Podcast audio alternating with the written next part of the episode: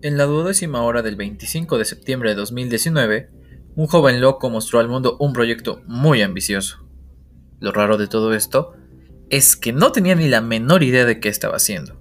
Seba Regueira, el loco, a la fecha aún continúa este proyecto. Tan bien le va que ya lleva 7 programas. O tal vez 8.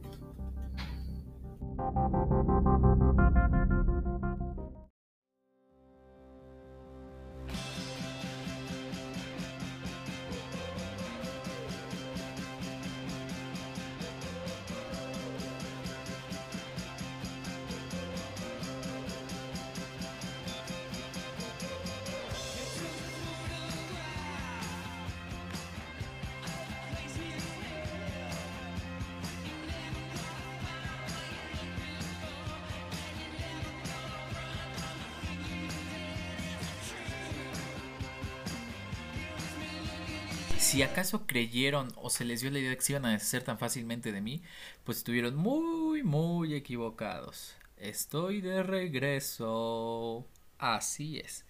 Pero bueno, bienvenidos a una nueva edición de Dios World. Como siempre, muy contento, muy emocionado de estar con ustedes. Estamos en el sexto, séptimo programa. No recuerdo muy bien qué programa es. Son muchos, oigan, caray. Pero bueno, les pido nuevamente una disculpa porque la semana pasada no hubo programa. Eh, no, no tenía contado todo esto de que tanta la emergencia médica fuera para tanto. Eh, pero bueno, como verán estoy un poco mejor, ya estoy mejor. Si oyeron el episodio pasado, pues sí verán que estaba un poquito mal. Tenía planeado grabar el episodio de la semana pasada, pero ya por cuestiones de salud, pues sí, no, no pude, ya estaba muy mal todavía. Pero pues ya estamos aquí de regreso corregidos y aumentados. Tenemos un programa bastante interesante esta semana. Como verán, incursión en el mundo de los títulos de programas, ¿no? O sea, me deberían de contratar para hacer títulos de programas. Ahora es en inglés. Ahora ustedes se preguntarán por qué demonios se llama así el título.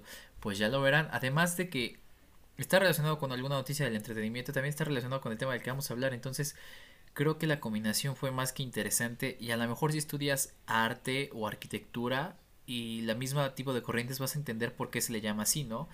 Pero bueno, Quiero agradecerle nuevamente a la gente de Panamá, la provincia de Los Santos que me está escuchando. Muchas gracias por oírme. Muchísimas gracias. Obviously to the people of the United Kingdom, thank you so much for hearing me. I'm so so excited uh, for sharing this project again with you. To the people of Oregon and Texas, thank you so much for hearing me. I hope you enjoy this program obviamente a la gente de México que me escucha, que ya no es solamente de Puebla, ya es de varias partes del estado, muchas de los estados, perdón, varias partes del país, perdón. Muchísimas gracias por escucharme, estoy muy contento y muy emocionado de que también ustedes formen parte de este proyecto, espero que les guste y que les encante tanto como a mí me gusta hacerlo, ¿no? Pero bueno, basta de formalidades. ¿Qué les parece si comenzamos ahora sí con... Eh, Ah, bueno, pero antes déjenme decirles por qué me, ausenté la semana pasada, porque yo, yo quiero empezar, no quiero contarles. Tuve una cirugía de, de nariz, una rinoceptoplastía, no es la rino, güey. O sea, antes de que me digas, ah, te hiciste la rino. No, no, no, no, no. Es que luego, luego la gente envidiosa que no tiene dinero para la rino. No, no, no. Una cosa es la rino y otra es la septo. Pero pues yo dije, pues aprovechando, pues las dos, ¿no? O sea, fue el aprovechando, ¿no? La rinoceptoplastia pues es más que nada el, acomodo del tabique, ¿no? La rino es la estética y la septo es acomodar el tabique y todo. Y dijiste que tenía varias cosas que no sé qué pasó ahí. Pues, el maxilar roto, con eso les digo todo. Pero bueno, esa es otra historia que a lo mejor algún día les contaré tantas cosas que, que le encontraron por ahí que hicieron lo mejor que pudieron. Y la verdad es que sí siento la diferencia. Está mucho mejor mi nariz, la siento diferente. Pero pues no venimos a hablar de mí, venimos a hablar a lo que nos interesa, al solomillo. Bienvenidos a una nueva edición de DS World.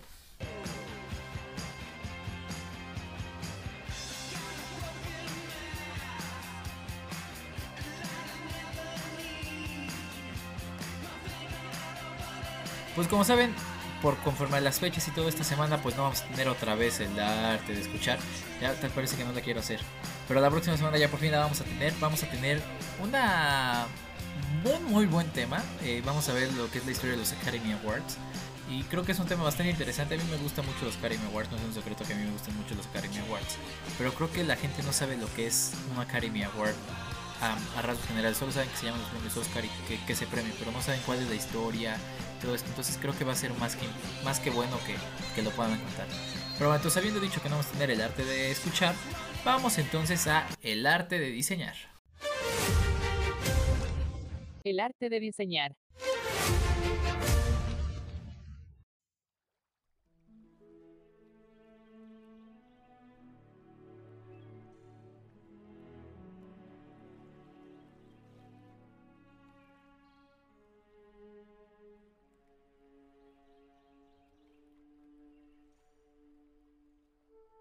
Ahora, aquí va el primera de las claves para que ustedes descifren por qué se llama el episodio de esta forma. Vamos a ver esta semana un arte bastante peculiar que es el más primitivo con un estilo muy básico y simple para protegerse del clima y para también realizar cultos de acuerdo a las tendencias religiosas a los dioses y así como rituales, estructuras megalíticas, construcciones de casas o chozas. ¿Sabes alguna vez o has oído alguna vez de este tipo de arte? Ah, ¿qué vas a oír si no sabes nada? Pues la gente de la arquitectura a lo mejor tampoco la ha oído, ¿no? O sea, rara vez si estudias arquitectura, pues a lo mejor la, la mencionaron alguna vez o a lo mejor todavía no has llegado a esos temas, ¿no? Pues bueno, les voy a hablar de la arquitectura arcaica.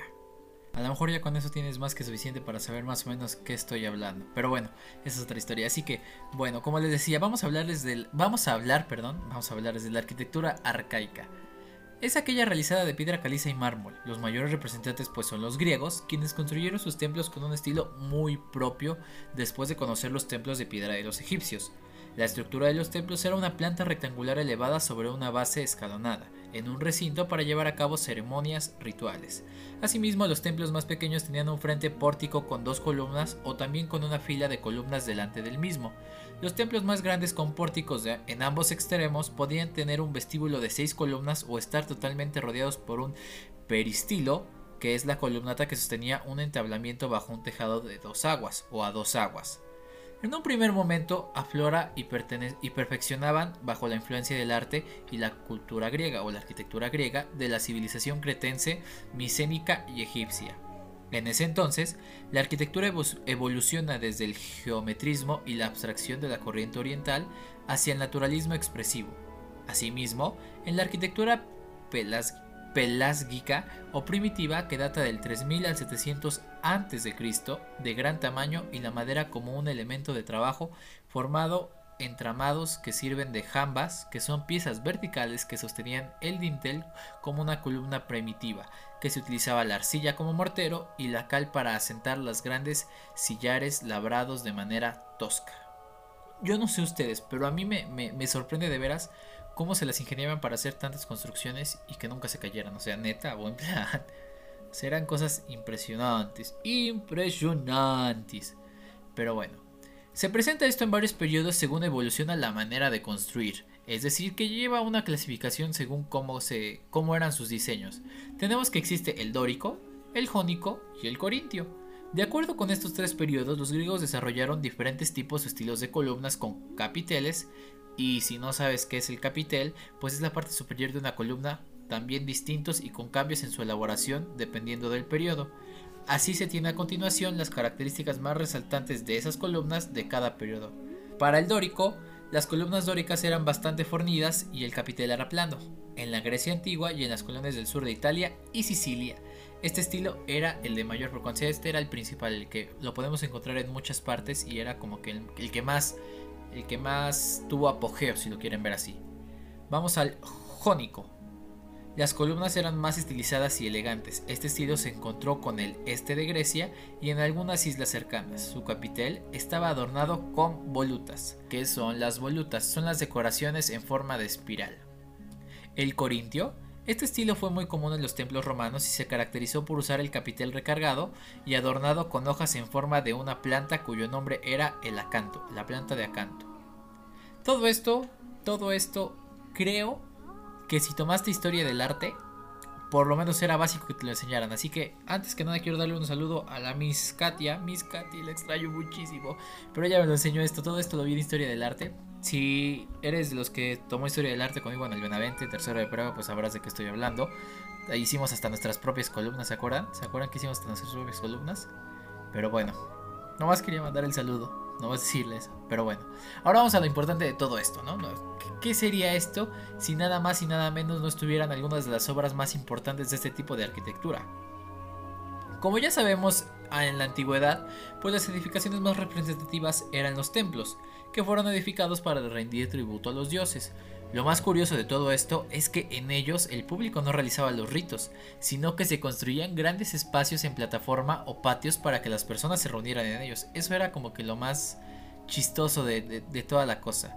Que a su vez todo esto también podían hacerlo en diferentes diseños si lo quieren ver así, solamente que esto pues es una clasificación de acuerdo con la posición y el número de columnas que adornan las fachadas. Tenemos las santas, que son los muros laterales que se prolongan hacia adelante, encerrando el pórtico. El prostilio, el cual contiene solo un pórtico. El antiprostilio, que es aquel templo que solo tiene un pórtico en cada extremo.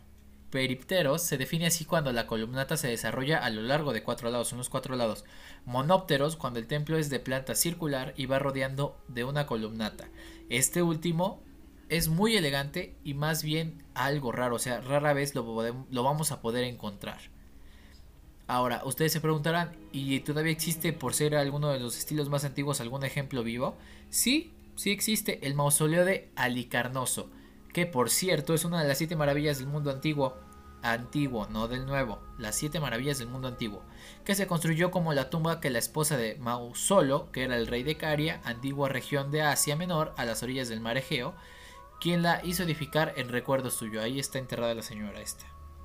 Y también tenemos aquí que es el teatro de Dionisios, que es la Acrópolis de Atenas, que está considerada como otra obra importante de la manifestación de la arquitectura griega y se construyó aprovechando las disposiciones del terreno, por lo que ostenta graderías semicirculares cuyos extremos rebasan el semicírculo encerrado el círculo completo en el plano interior. Ahora, tomando en cuenta que esto es el considerado una de las más antiguas corrientes arquitectónicas, es importante que yo les diga para terminar todo esto cuál es el legado de esta arquitectura, ¿no? Pues el legado más importante son los templos griegos y su estructura es la del edificio que representa la suprema expresión del arte y genio de los griegos, que junto a la escultura y la pintura contribuyen a realzar el conjunto. Así, la aparición del templo señala la aparición de la poli, que es el origen de la ciudad griega. Por lo tanto, el templo era la casa de la estatua de un dios. Sin embargo, en ello sus proporciones fueron reducidas en un comienzo, pero a medida que pasa el tiempo, estas dimensiones se aumentaron. De igual forma, desde su aparición en la época arcaica, las construcciones presentan una disposición en sus partes que casi no cambia y estaba conformada por la celia o naos, que era la sala rectangular donde la mora la estatua de la divinidad donde la, donde la mora, donde mora la estatua de la divinidad. El pronaos, que es un vestíbulo compuesto de columnas que presidía y daba acceso a la sella, y el opistodomos, definido como la dependencia que servía para guardar los tesoros del templo. Realmente por la antigüedad, pues hay una información muy pobre de este tipo de arquitectura. Sin embargo, lo poco que hay nos muestra cómo desde esas épocas, pues estos artistas o constructores eran ingeniosos.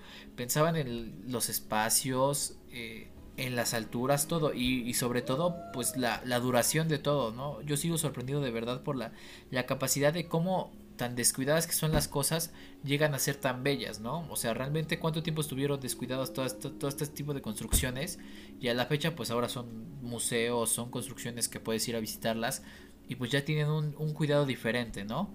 Pero bueno, esto es otro tema que a lo mejor algún día hablaremos. Pero mientras tanto creo que esto es todo por esta sección. Porque digo, al fin y al cabo, pues esto es muy poca información. Pero bueno, ¿qué les parece si aquí damos por terminado el arte de diseñar? Y vamos ahora sí a una sección que viene cargadísima de enojos y de información, ¿verdad? Que así que vamos a el arte de entretener.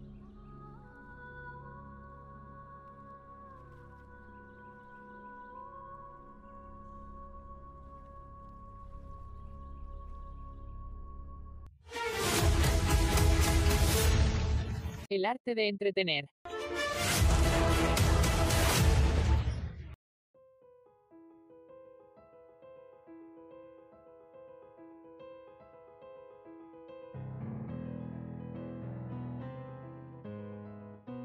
Vamos entonces con nuestra nueva sección que tiene por nombre El arte del multiverso, damas y caballeros, porque ya de a tiro cada semana les doy una noticia nueva del multiverso.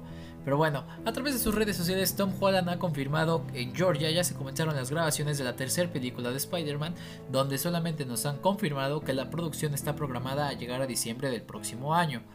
Además, también hablando del multiverso, según el portal MCU Direct, WandaVision llegaría a Disney Plus en enero del 2021 bajo el formato de un episodio por semana. Y cerramos esta semana el multiverso con la noticia de que tenemos que todo el equipo de Doctor Strange in the Multiverse of Madness ya se encuentra en Londres para comenzar las grabaciones la próxima semana en el Reino Unido.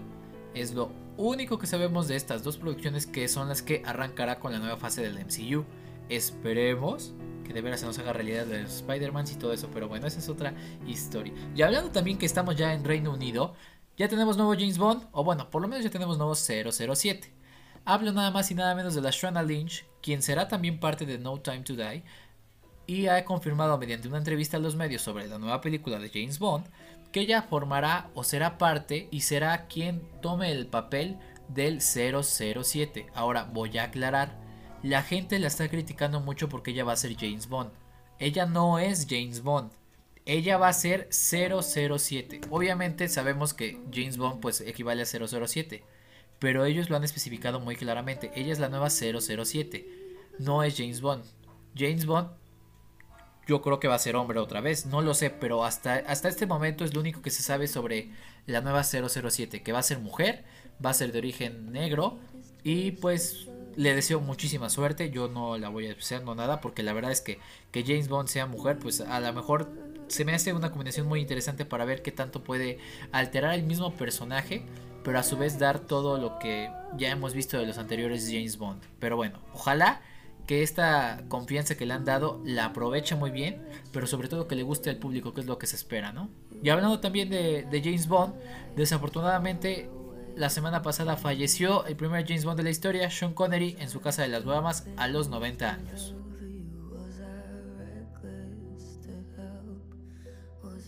Netflix confirma que Bad Bunny se une al elenco de la tercera temporada de Narcos México. El cantante interpretará a Kitty, un miembro de la pandilla Narcos Jr. El portal Deadline confirma que tendremos una nueva historia del universo de A Quiet Place para el 2022. Recordemos que la segunda parte llegaría este año, pero debido a la pandemia modificó su estreno para 2021. Tras reportarse un brote de coronavirus en el set de The Witcher, Harry Cavill y todo el equipo de The Witcher fueron sometidos a pruebas PCR para detectar si contrajeron la enfermedad. Afortunadamente, el actor resultó negativo al virus. Las grabaciones fueron suspendidas hasta nuevo aviso. Dan Means, fundador del estudio de MG, confirma que una secuela de Bloodshot está en desarrollo. La cinta obtuvo un bajo rendimiento en taquilla, pero fue un éxito en plataformas digitales, asegurando una segunda parte protagonizada nuevamente por Vin Diesel. Netflix reveló que Hubie Halloween de Adam Sandler ha sido la película original más vista en la plataforma en lo que va del 2020. A través de sus redes sociales, Anne Hathaway ofreció una disculpa por la representación de las personas con discapacidades en sus manos en The Witches. Estas fueron sus palabras. Como alguien que realmente cree en la inclusión y realmente detesta la crueldad, les debo a todos una disculpa por el dolor causado. Lo siento, no relacioné la diferencia de extremidades con la gran bruja cuando me trajeron el aspecto del personaje. Si lo hubiera hecho, te aseguro que esto nunca hubiera sucedido. En particular, quiero decir que lo siento por todos los niños con, con diferencias en las extremidades. Ahora que sé mejor, prometo que lo haré mejor. Y les debo una disculpa especial a todos los que aman con tanta fuerza como yo amo a mis propios hijos. Lamento haber decepcionado a su familia. Adam Driver y Greta Gerwin protagonizarán la nueva película de Noah Baumbach, que es el director de Marriage Story, para Netflix. Es lo único que se nos ha revelado, un título que aún se revelará y previsto estrenarse hasta 2022. Quise dejar ya casi lo mejor o las mejores cosas para el final, como suena esta canción y como eres fanático de Netflix, sabrás que ya Netflix ha renovado The Umbrella Academy para una tercera temporada donde comenzará en febrero y se espera que la serie vuelva a finales del 2021 o principios de 2022. ¿Quién no quiere ver una nueva temporada de The Umbrella Academy después de ese final de Sparrow Academy? Yo ya necesito ver la temporada, necesitamos verla. Pero más importante, ¿qué pasó con Ben? ¿Qué pasó con Sparrow Academy? Descúbranlo hasta el final del año.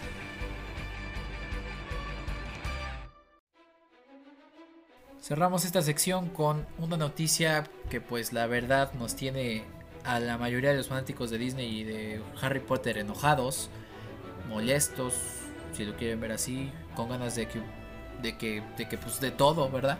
Con ganas de irnos a quién sabe dónde, pero bueno, Johnny Depp perdió su demanda contra el periódico de Sony Amber Heard por difamación en Londres y desafortunadamente las consecuencias para Johnny Depp pues fueron un tanto grotescas, no tan buenas, ya que Warner Bros. le ha pedido renuncie o abandone el papel de Geller Grindelwald en la saga de Animales Fantásticos, cosa que él ha aceptado y respetado esta decisión. Por lo tanto, el papel sufrirá el recast y se ha retrasado el estreno de Animales Fantásticos para 2021, 2022, perdón. O sea, ya todavía tenemos rato para ver quién va a ser el nuevo Gallagher Grindelwald. A mí en lo personal, como fan de Harry Potter, estoy muy enojado porque Johnny Depp no necesita a Gallagher Grindelwald. Gallagher Grindelwald necesita Johnny Depp. O sea, realmente Johnny Depp tuvo una preparación diferente a la de los demás actores que toman esgrima para practicar las varitas. Él tomó clases de música, clases de dirección de orquesta para poder hacer los movimientos de su varita. Inclusive, pues él es el personaje que más se apega a todas estas cosas de las características de un personaje.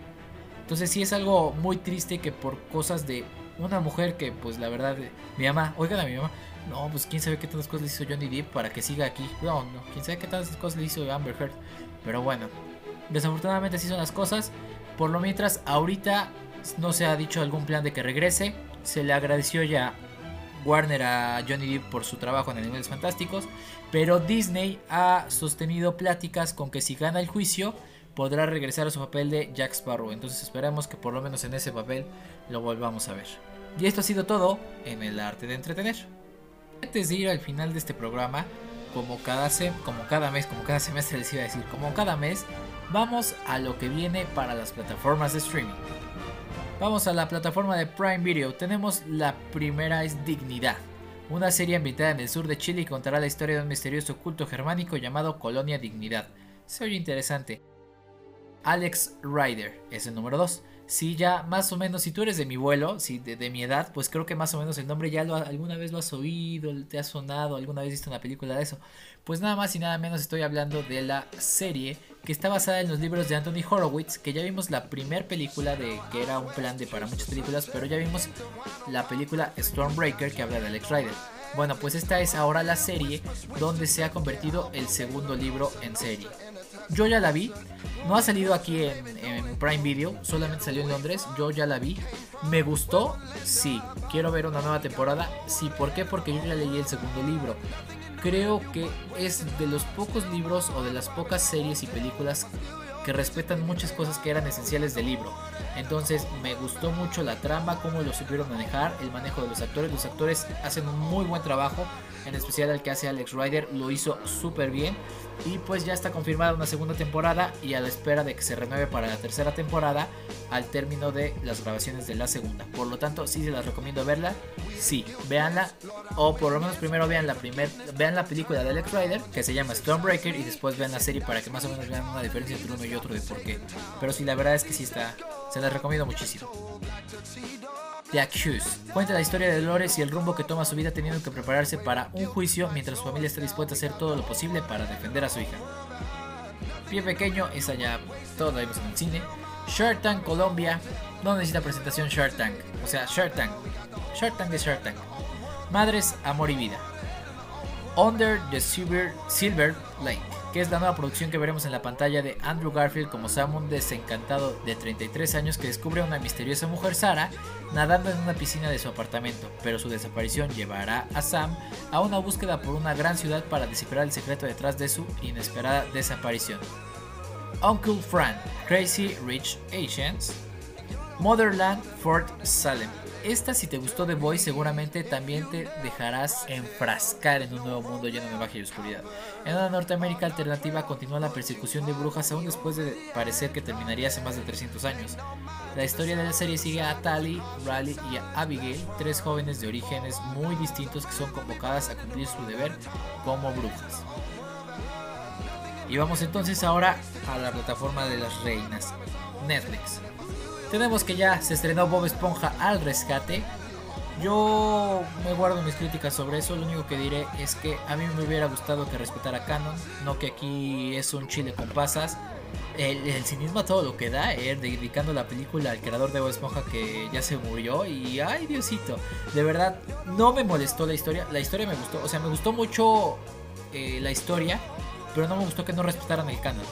O sea, el canon es el canon y pues la verdad está buena, pero sí, la verdad es que no. No era lo que tuvieron que haber hecho, no era lo que se esperaba que tuvieron que haber hecho. Tenemos una nueva película de terror que llega el 5 de noviembre que ya de hecho ya se estrenó, Paranormal.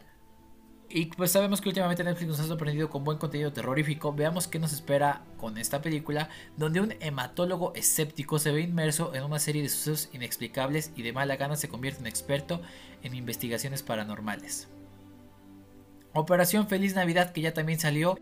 Una estricta asistente legislativa se enamora de un generoso piloto cuando busca cerrar su base aérea en el, en el trópico y acabar con su inspiradora tradición navideña. No me, no me llamó mucho la atención, honestamente. Ya por fin regresó después de muchos meses los Juegos del Hambre, Sin Sajo 1 y 2. Y en Llamas también regresó, señores.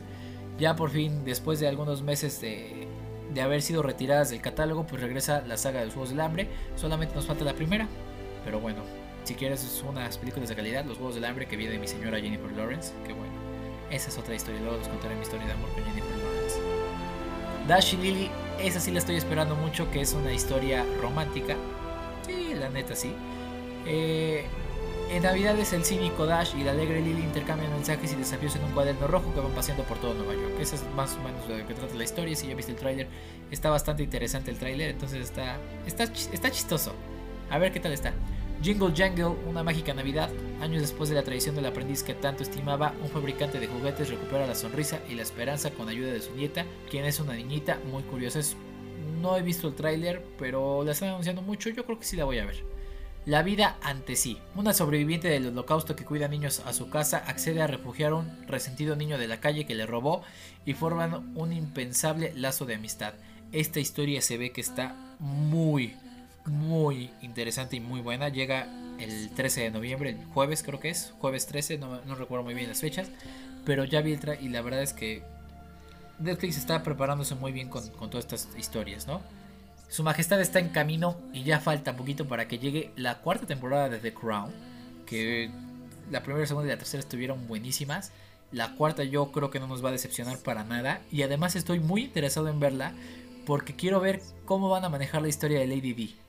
O sea, vamos a ver ya por fin a Lady D en esta temporada de The Crown. Entonces va a ser muy interesante qué historia van a manejar con ella, cómo se va a morir, cómo todo. Entonces, la verdad es que se van a arriesgar mucho, sí, pero de que va a estar muy buena, va a estar buena. Entonces, no se la pierdan, 15 de noviembre llega The Crown. Intercambio de Princesas 2. Bueno, ya la mayoría vio la 1 es con Vanessa Hudgens. Intercambio de princesas, una pastelera, creo que era una pastelera, otra es la princesa, cambian, bla, bla, bla. Ahora resulta que no son dos, que son tres. Entonces a ver qué tal está yo. Pues eh, ni modo. Bueno, para las mujeres tenemos Sean Mendes in Wonder, que es el 23 de noviembre, donde pues, bueno, ya sabemos de qué va a tratar, ¿no? El documental de Sean Mendes. Yo, pues, bueno, ahí me dicen qué tal está, ¿verdad? No planeo verla. Pero pues, esto es a, grandes rasgos lo más importante que vamos a tener en los streamings. Y lo más importante de todo es que la próxima semana llega Disney Plus, señores. Yo ya competí en mi giveaway para un año, si no, pues ya ni modo tendré que pagar el año. Pero pues listo, ya estamos listos todos para Disney Plus, a ver qué tal está. La próxima semana les voy a tener la información con todo lo que respecta a la nueva plataforma de streaming estrenarse el 17 de noviembre.